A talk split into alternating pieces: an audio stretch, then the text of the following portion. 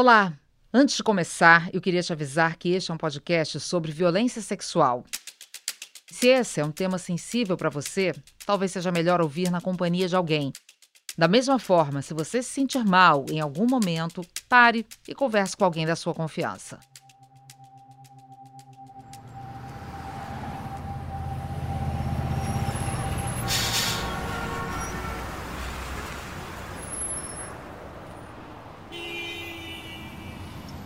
Nossa, quanto tempo que eu não passo aqui pelo centro do Rio de Janeiro. E eu fiz questão de vir aqui, estou com a Luísa, com a Priscila, que são minhas companheiras nesse podcast, para dividir com elas e com você também uma história que aconteceu comigo. Eu era estudante de jornalismo, fazia faculdade na Universidade Federal Fluminense, em Niterói, e morava na casa de uma tia, no Rio de Janeiro. Nessa época, eu acho que eu passava praticamente metade da minha vida dentro do transporte público. Eu tinha que sair da aula, tarde da noite, pegar um ônibus até a estação das barcas de Niterói, aí pegava a barca, cruzava a Baía de Guanabara, desembarcava no Rio, na Praça 15, que é uma praça enorme, e a essa hora fica bem deserta, como todo o centro do Rio, cruzava a praça a pé e ia para o ponto final do ônibus que eu tinha que pegar até a Vila da Penha, no subúrbio. Eu demorava quase umas três horas para fazer esse trajeto de uns 30 quilômetros de distância. Eu podia jurar que alguma coisa muito ruim ia acontecer comigo em algum momento nesse trajeto. E na verdade aconteceu. Eu fui vítima de um abuso em uma dessas noites, quando eu voltava para casa. Nossa, Ana, eu sei exatamente o que você está falando, porque também aconteceu comigo.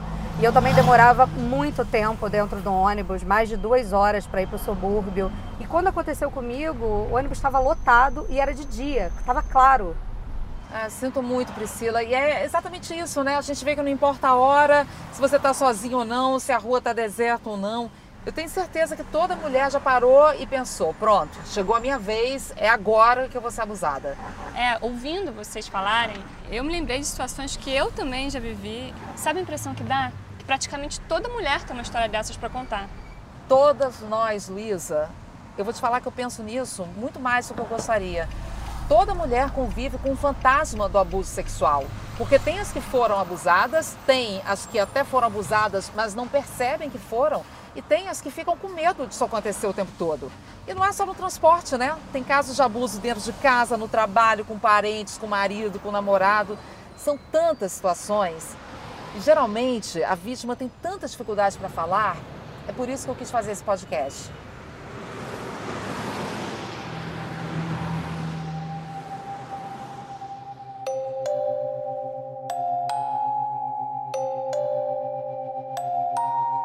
O estupro é o único crime em que a vítima quem sente a culpa e a vergonha. Claro, todo mundo sabe que estupro é crime, mas existe ainda uma tendência social persistente de botar a culpa na vítima em vez de responsabilizar o agressor. A frequência com que essa violência acontece no Brasil e a banalização dela acabam reforçando isso. Abuso sexual é uma coisa tão comum que muitas mulheres que sofrem acabam achando que elas é que são as culpadas. Foi com isso, martelando na cabeça, que eu quis escrever o livro Abuso, a Cultura do Estupro no Brasil, que eu lancei em 2020 pela Globo Livros, depois de quatro anos de pesquisa, um monte de viagens ao redor do país, mais de 100 entrevistas. Neste podcast, você vai reconhecer algumas histórias que eu contei no livro e vai ver também algumas entrevistas novas. Eu ouvi muita coisa de embrulhar o estômago, mas me deu a proporção exata do tamanho desse problema. E por isso acho que você também vai querer entender. Sabe por quê? Porque só enquanto você estava aqui ouvindo a introdução desse podcast, um estupro aconteceu no Brasil. E até você chegar aos créditos finais deste episódio, outras vítimas vão entrar para essa estatística. Esses dados que eu vou dar agora são do Anuário Brasileiro de Segurança Pública. A cada oito minutos, um estupro acontece no Brasil. E a grande maioria das vítimas são mulheres. E aqui eu preciso fazer uma observação. Isso é só a ponta do iceberg, porque só uma em cada dez mulheres denuncia a violência sexual. Essa estatística dos oito minutos, então, já nasce defasada e eu estou aqui falando de números, mas quando a gente pensa nas pessoas, em cada uma delas, um crime de violência sexual muda a vida das vítimas para sempre. é o caso da Fernanda, que esperou mais de 10 anos para conseguir a reparação por tantos danos sofridos. Eu sou Ana Paula Araújo e esse é o Abuso, um podcast original do Globoplay.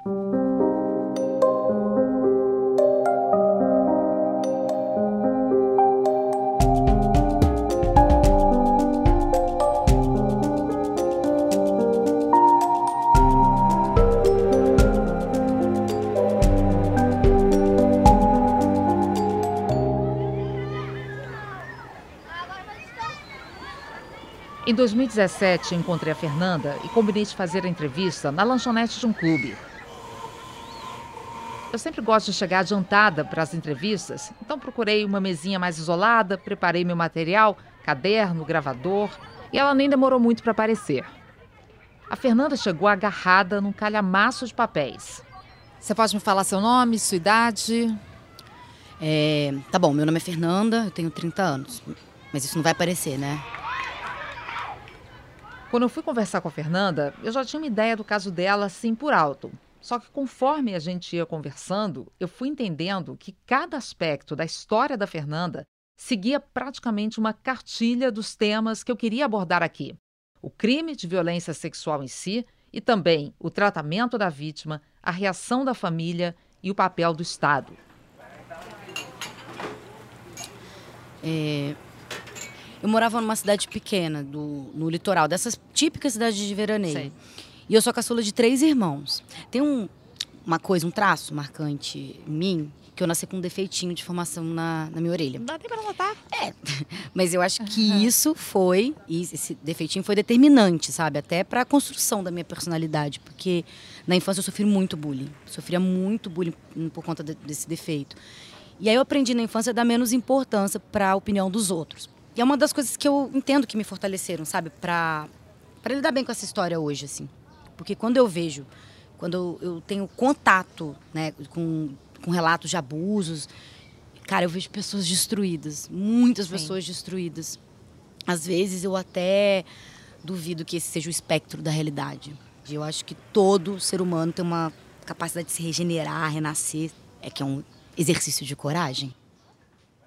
E você vai ver ao longo de todo esse podcast que a Fernanda teve realmente muita coragem. Ela topou contar a história dela para mim, mas me pediu para não ser identificada. Então, tudo que a gente vai conversar aqui é a reencenação, tintim por tintim, da entrevista com ela, fora os dados pessoais e a voz. Tá, então acho que agora também é um bom momento para falar que essa voz não é minha. Perfeito. Essa voz aí é da Carol Portes, uma atriz que vai representar a Fernanda de verdade durante todo esse podcast. A história da Fernanda aconteceu em uma pequena cidade no litoral do Brasil, onde ela cresceu. Só que eu quero que você conheça um pouquinho mais dela antes. Em 2004, no ano em que o crime aconteceu, a Fernanda nem lembrava mais do bullying da infância.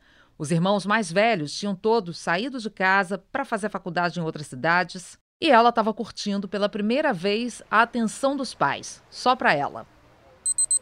A Fernanda estava então com 17 anos e a rotina dela era bem parecida com a de muitas adolescentes preocupadas com vestibular. De manhã ela ia para a escola e à tarde ficava em casa estudando. Os pais da Fernanda criaram os filhos com rédea curta. As notas tinham que estar sempre lá em cima, Nada de quarto bagunçado, nem de voltar tarde para casa. Só que numa festa fantasia, na casa de um amigo do colégio, os pais da Fernanda a liberaram para ir. E lá ela conheceu o Gabriel, que era alguns anos mais velho. O Gabriel não foi um cara qualquer na vida da Fernanda. Mais para frente, você vai entender o papel que ele teve na vida dela. Então, eu fui fantasiada de hippie, né? Tava nessa vibe anos 70. Quem nunca, né? Pois é. Aí eu bati o olho no Gabriel, cheguei nele e falei: eu queria te conhecer. Olha, corajosa. É, e aí ele, ah, você quer me conhecer? Qual é o seu nome? Eu falei, Fernanda. E o seu? Ele, Gabriel. Aí eu percebi que ele voltou a olhar assim pro, pro nada, sabe? Não tava querendo me dar bola. mas eu já cheguei até ali, né? Insistiu. Exato. Aí eu falei, ah, eu te achei bonito. Aí ele respondeu assim, o quanto você me achou bonito? Eu achei essa pergunta tão estúpida que eu falei assim, o suficiente. Ele achou incrível a resposta, enfim. Aí já me puxou de lado, a gente conversou a noite inteira, começou a namorar. e acabou namorando 12 anos. 12 anos. 12 anos. Bom, já deu para perceber que a Fernanda estava no céu, né? Mas não durou muito tempo. A casa dos meus pais era meio afastada do, do uhum. centro. E lá tem muita casa de veranista, então os bairros ficam vazios durante o ano inteiro. Só lota, obviamente, nas férias de verão. Sim. Um dia eu saí de bicicleta para academia. Eram três horas da tarde. Eu senti a presença de alguém atrás, sabe? Mas eu tava na ciclovia. E aí eu fui abordada por um cara que gritou comigo falando que era um assalto. Eu achei aquilo a coisa mais normal do mundo, porque 17 anos, é normal roubar em bicicleta lá na, na, na, minha, na minha, cidade, ainda mais em ciclovia. Né? Estranho é que tava só uma pessoa. E ele também estava de bicicleta. Quer dizer, como é que ele ia levar a sua? É, daí ele já ameaçou, não grita, não fala nada, isso aqui é um assalto, não vai te acontecer nada. Aí nisso eu até baixei a bola. Aí ele disse, sobe a rua. Fazia sentido para mim, porque assim, deve de ter gente lá esperando para pegar a bicicleta. Tira aqui da orla da praia, porque alguém pode ver o assalto, então tá beleza. E ele falando que tinham outras pessoas lá com ele, mas que ele não ia deixar ninguém é, fazer mal para mim. Então ele passou aquela sensação assim, ai, tudo bem, assalto, tá bom, vou entregar minha bicicleta lá para quem quer que seja, mas comigo, a minha integridade, tá tudo ok. E aí eu fiquei mais.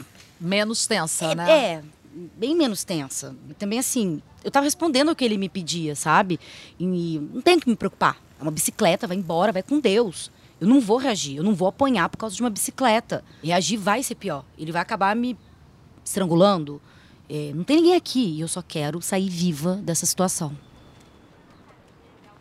Não sei se você notou, a Fernanda é uma pessoa bem pragmática. Isso se reflete na maneira dela contar o estupro. Cada vítima reage de um jeito diferente. E eu quero ressaltar essa característica da Fernanda, porque isso vai ser importante na história dela, lá na frente.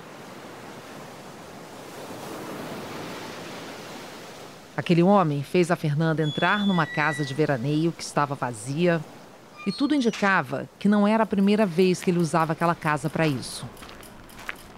Aí, lá quando a gente chegou no, nos fundos dessa casa, era uma casa de veranista que estava largada portãozinho estava aberto, ele já conhecia aquela casa, porque ele foi direto nela. Aí quando eu cheguei lá nos fundos, tinha um quintalzinho, uns restos de comida e tinham três barras de ferro. A Fernanda percebeu que ela estava encurralada, sem saída. E ali, naquela casa abandonada, ela foi estuprada por aquele homem. Durante o crime, a Fernanda só pensava numa coisa: que ela não queria morrer. A única coisa que eu tive vontade era sair de lá para ver minha família, uhum. para ver as pessoas que eu amava. Uma coisa assim que eu tive, que eu tive para mim. Ai, o que quer que aconteça aqui, sabe? Que aconteça rápido, que ele violente rápido, que nessa hora você percebeu que era isso. É. E enfim, se ele tiver que me matar, que, que me mate rápido. rápido. É. É, eu, eu, não, eu não tive como reagir. Se eu, se eu reagisse, ia ser uma coisa muito burra poderia, assim, Sim, sei lá, sair claro. com trauma, sair tetraplégica. E, enfim. Depois dele me, me violentar, ele pegou lá, tinha um, um dinheirinho. É, meu celular me ameaçou. Mas até, até ensinar ele a mexer no, no, celular, eu tive que ensinar porque ele não sabia nem ligar o aparelho. Teve até isso, depois de tudo que já aconteceu. É, né? teve. Antes de liberar a Fernanda, o homem roubou o celular dela e os cinco reais que ela tinha na carteira. É um detalhe, mas que vai ser importante lá na frente da história. Aí a gente subiu até a avenida principal e foi lá que ele me largou. E, e aí aquela sensação até boa, sabe? Daqui em diante minha vida vai recomeçar. Eu achava que bom, eu saí com vida. As coisas vão voltar para o lugar de sempre. Eu saí com vida, eu saí aliviada. Sim, o terror acabou, sobrevivi. É, mas foi uma ilusão, porque a minha vida dali em diante só piorou.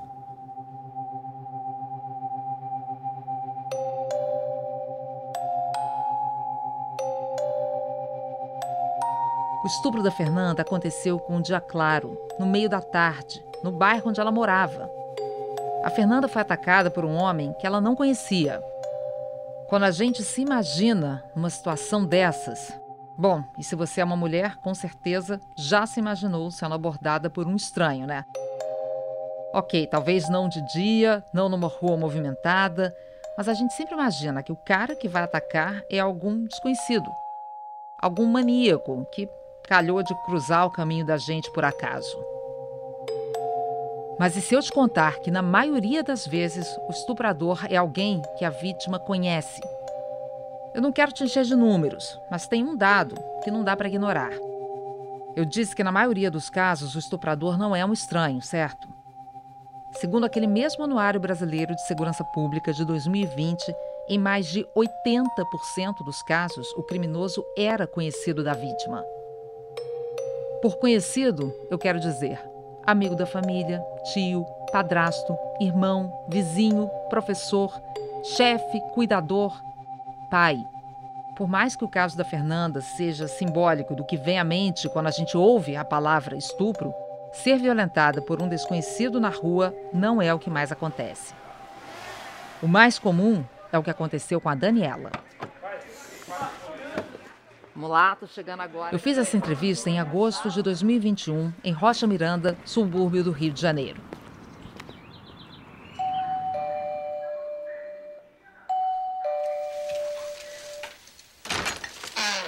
Oi!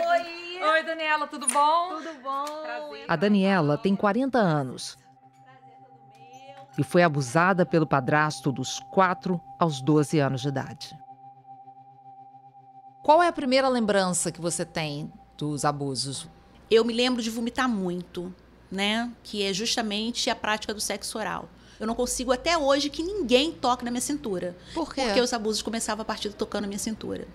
De madrugada, né, quando a maioria dos abusos aconteciam, ele começava com a mão na minha cintura. Então eu já sabia que quando ele botava a mão, que iria acontecer alguma coisa.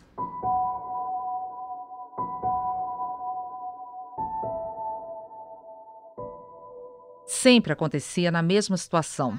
Durante o banho. A mãe dela uma vez chegou a desconfiar. Porque numa madrugada, ele estava me dando banho e, minha, e falou que tinha feito xixi na cama. E aí, quando minha mãe voltou lá na cama, o colchão estava seco. E aí, no dia seguinte, ela me levou no ginecologista e a ginecologista falou que é, mãezinha, tira isso da sua cabeça, que o ímã dela tá intacto, então ela não tá, não tá acontecendo nada. Nem falou sobre a possibilidade de algum outro tipo de abuso que não deixasse uma marca ou alguma sequela. Não, não teve pergunta. Ah, ele faz alguma outra coisa com você? Ele te beija? Talvez se ela me fizesse esse tipo de pergunta, eu poderia dar esse tipo de informação para ela. Até porque não era minha mãe, né? Eu era ameaçada psicologicamente falando, eu posso entender que por você ser ameaçada a contar, você não pode contar para sua mãe. Se fosse ginecologista, não, ela não é minha mãe, ela é ginecologista, e ela só tá me fazendo uma, um outro tipo de pergunta. Então, talvez eu poderia ter um outro tipo de, de desfecho dessa história. Infelizmente, os abusos continuaram. E uma pergunta que pode parecer óbvia, mas não é: obrigar alguém a fazer sexo oral é estupro? A resposta é: hoje em dia, sim. Em 2009, o Brasil ganhou uma lei mais clara e mais abrangente para reger o crime de estupro. Até então, estupro era definido como sexo forçado por um homem contra uma mulher com penetração vaginal, e só isso. Sexo anal, oral, apalpação, penetração com dedos ou objetos, por exemplo, estavam na categoria de atentado violento ao pudor. Desde 2009, no entanto, todo tipo de ato libidinoso sem consentimento é estupro aos olhos da lei. Ou seja, o que o padrasto da Daniela fazia já era crime e hoje em dia é considerado um crime ainda mais grave, o de estupro.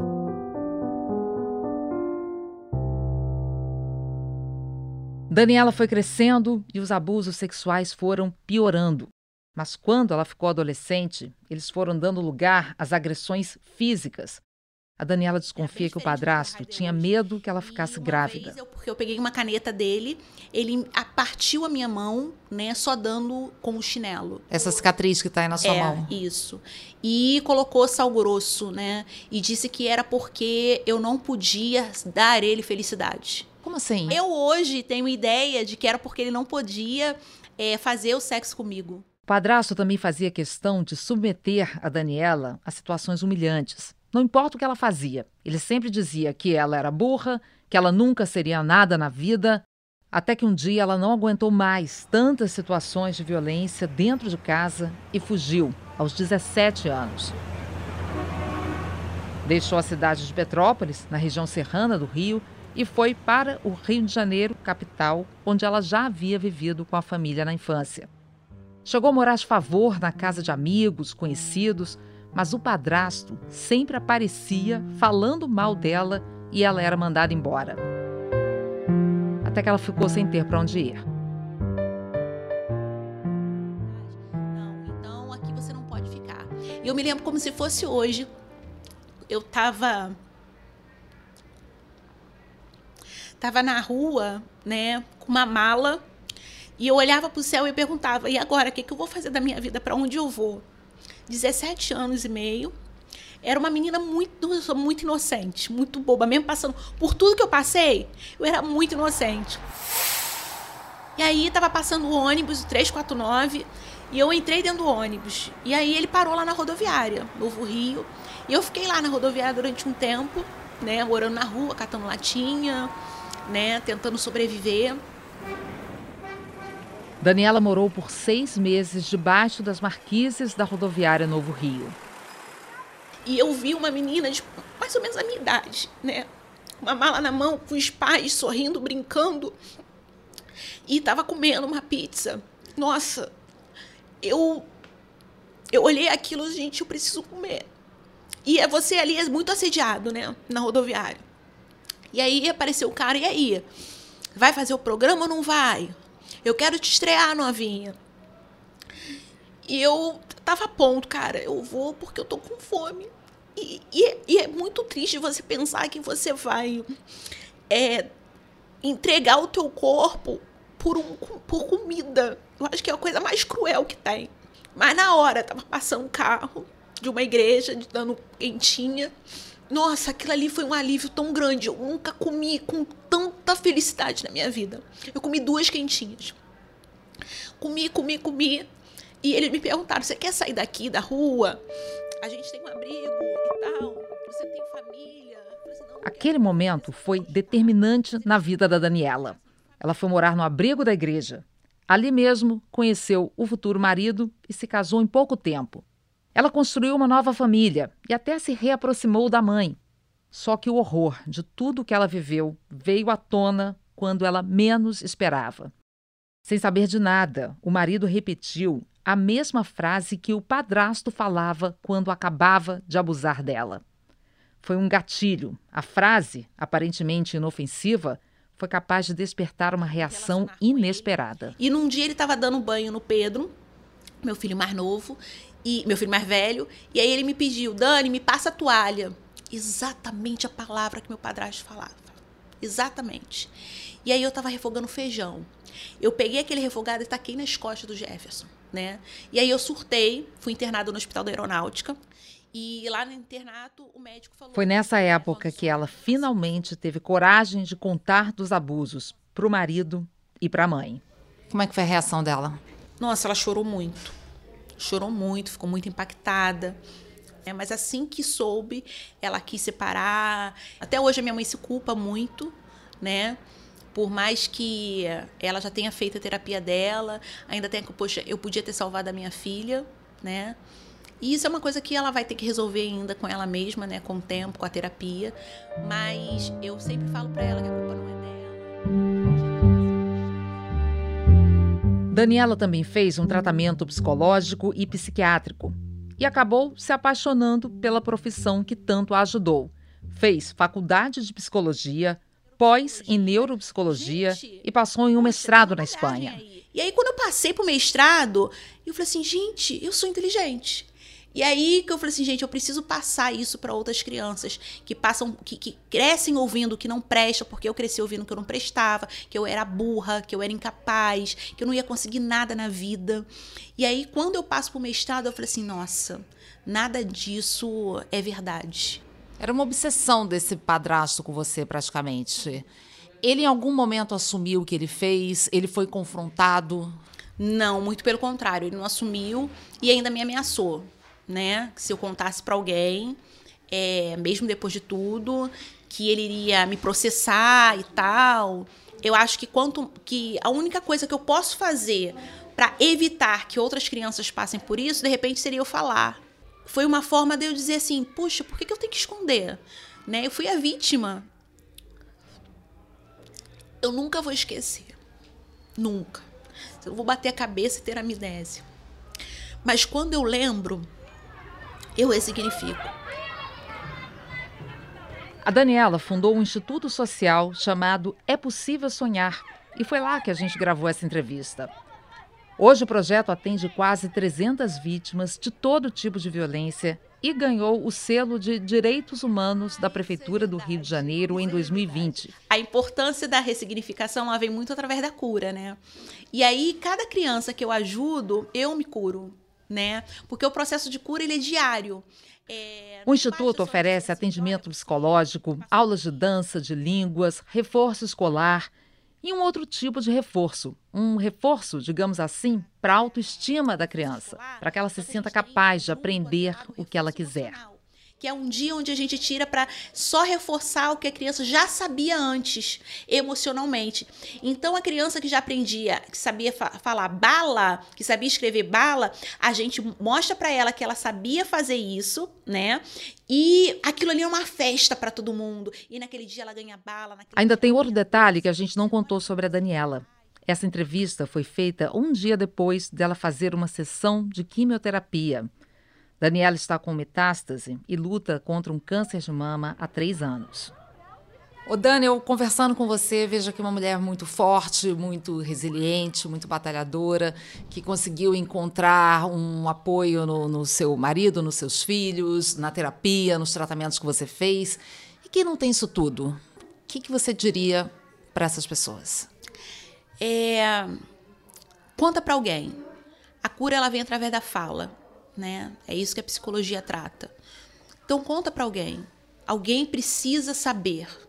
Uma pessoa de confiança, uma, uma amiga, pode ser uma amiga, pode ser uma um, um confidente, mas alguém precisa saber. Quando você começa a falar sobre, quanto mais você fala, mais vem um, esse, essa libertação através da fala. Então fale para alguém. E depois que você falar para alguém, procure ajuda especializada. Né? É importante isso.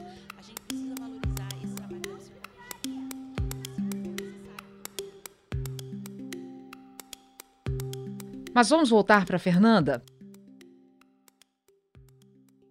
Ela tinha acabado de ser estuprada, mas de certa forma, lembra que ela estava aliviada, feliz por ter sobrevivido?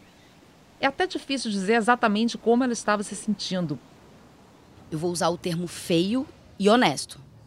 É descaralhar. Eu achava, que bom, sair com vida. Sim. As coisas vão voltar para o lugar de sempre. Eu saí com vida, eu saí feliz eu tô viva, né? Uhum. Foi uma euforia grande, sabe? De que uma benção, tudo, tudo poderia acontecer ali. E aí eu fiquei confusa, porque eu tinha muita vergonha de contar para minha família o que tinha acontecido. Com vergonha de contar para a família, o jeito foi ir atrás do namorado dela, o Gabriel. A primeira coisa que eu quis fazer era contar pro meu namorado. O namorado. É, porque é uma coisa da nossa intimidade, era uma pessoa em que eu confiava, sabe? Entendi. Pra, pra contar, enfim, esse tipo de coisa. Eu não, não queria jamais contar pra minha mãe. Sem celular e nem um centavo no bolso, a Fernanda foi andando até a casa do namorado. Mas ele não estava lá. Ela deu de cara com a avó dele. Não precisa nem dizer que a Fernanda ficou totalmente desconfortável de contar tudo para a avó do Gabriel, e aí ela preferiu dizer só que tinha sido assaltada. A Fernanda pediu para usar o telefone e ligou para casa.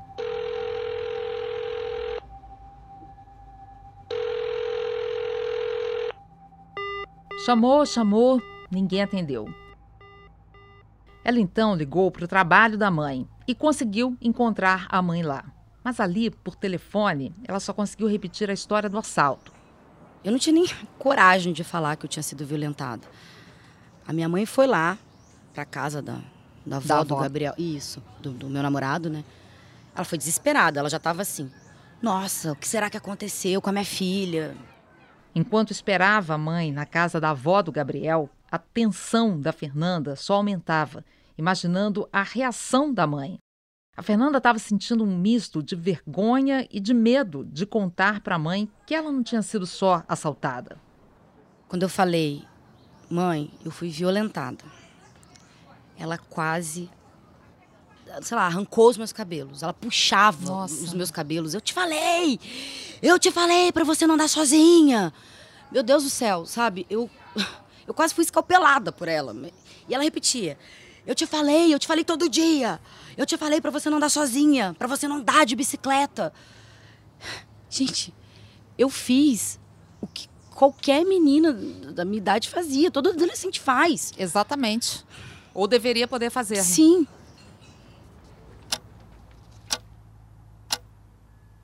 A Fernanda contou para a mãe. Mas e agora? Lembra que eu disse no começo desse episódio que a cada 10 estupros que acontecem no Brasil, só um é denunciado? Pensa comigo, se a Fernanda estava tensa para verbalizar a violência que ela sofreu para a própria mãe, imagina ter que repetir a mesma história, os mesmos detalhes, reviver esse sofrimento para um monte de desconhecidos várias e várias vezes. Sem falar que tudo tem que ser feito o mais rápido possível para o exame de corpo de delito acusar as possíveis marcas da violência, para dar tempo de colher amostras de DNA, para que fique mais fácil para a polícia encontrar e prender o agressor. Depois de deixar a mãe digerir essa notícia, a Fernanda tinha então que tomar uma decisão. E agora? Ela vai denunciar? Vai procurar a polícia? O tempo não parava de correr. Ela tinha que se decidir rápido.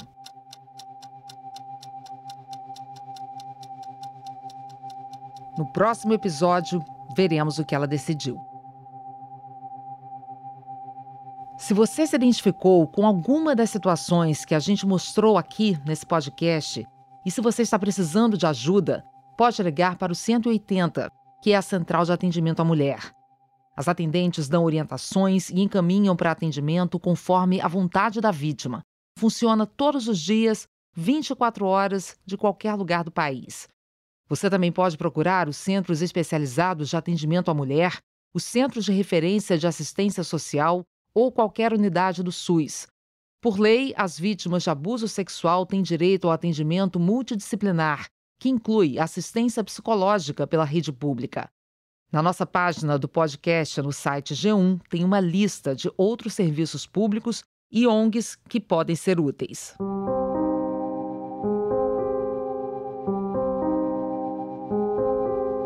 Abuso é um podcast original do Globoplay, uma produção do jornalismo da Globo. A adaptação do meu livro Abuso, a cultura do estupro no Brasil, publicado pela Globo Livros, foi feita pela Rádio Novelo. A edição final do roteiro, a produção e a direção são da Luísa Sá e da Priscila Monteiro. Edição, sonorização e finalização são da Julia Haddad. A mixagem é do Gustavo Decô. A captação do som direto é do Luciano Ribeiro e a produção de tecnologia é do Francisco Moreira. A Carol Portes é a atriz que interpreta a Fernanda. A Marion Lemonnier compôs a trilha original. E a pesquisa audiovisual feita no acervo da Globo é do Leone Pissurno.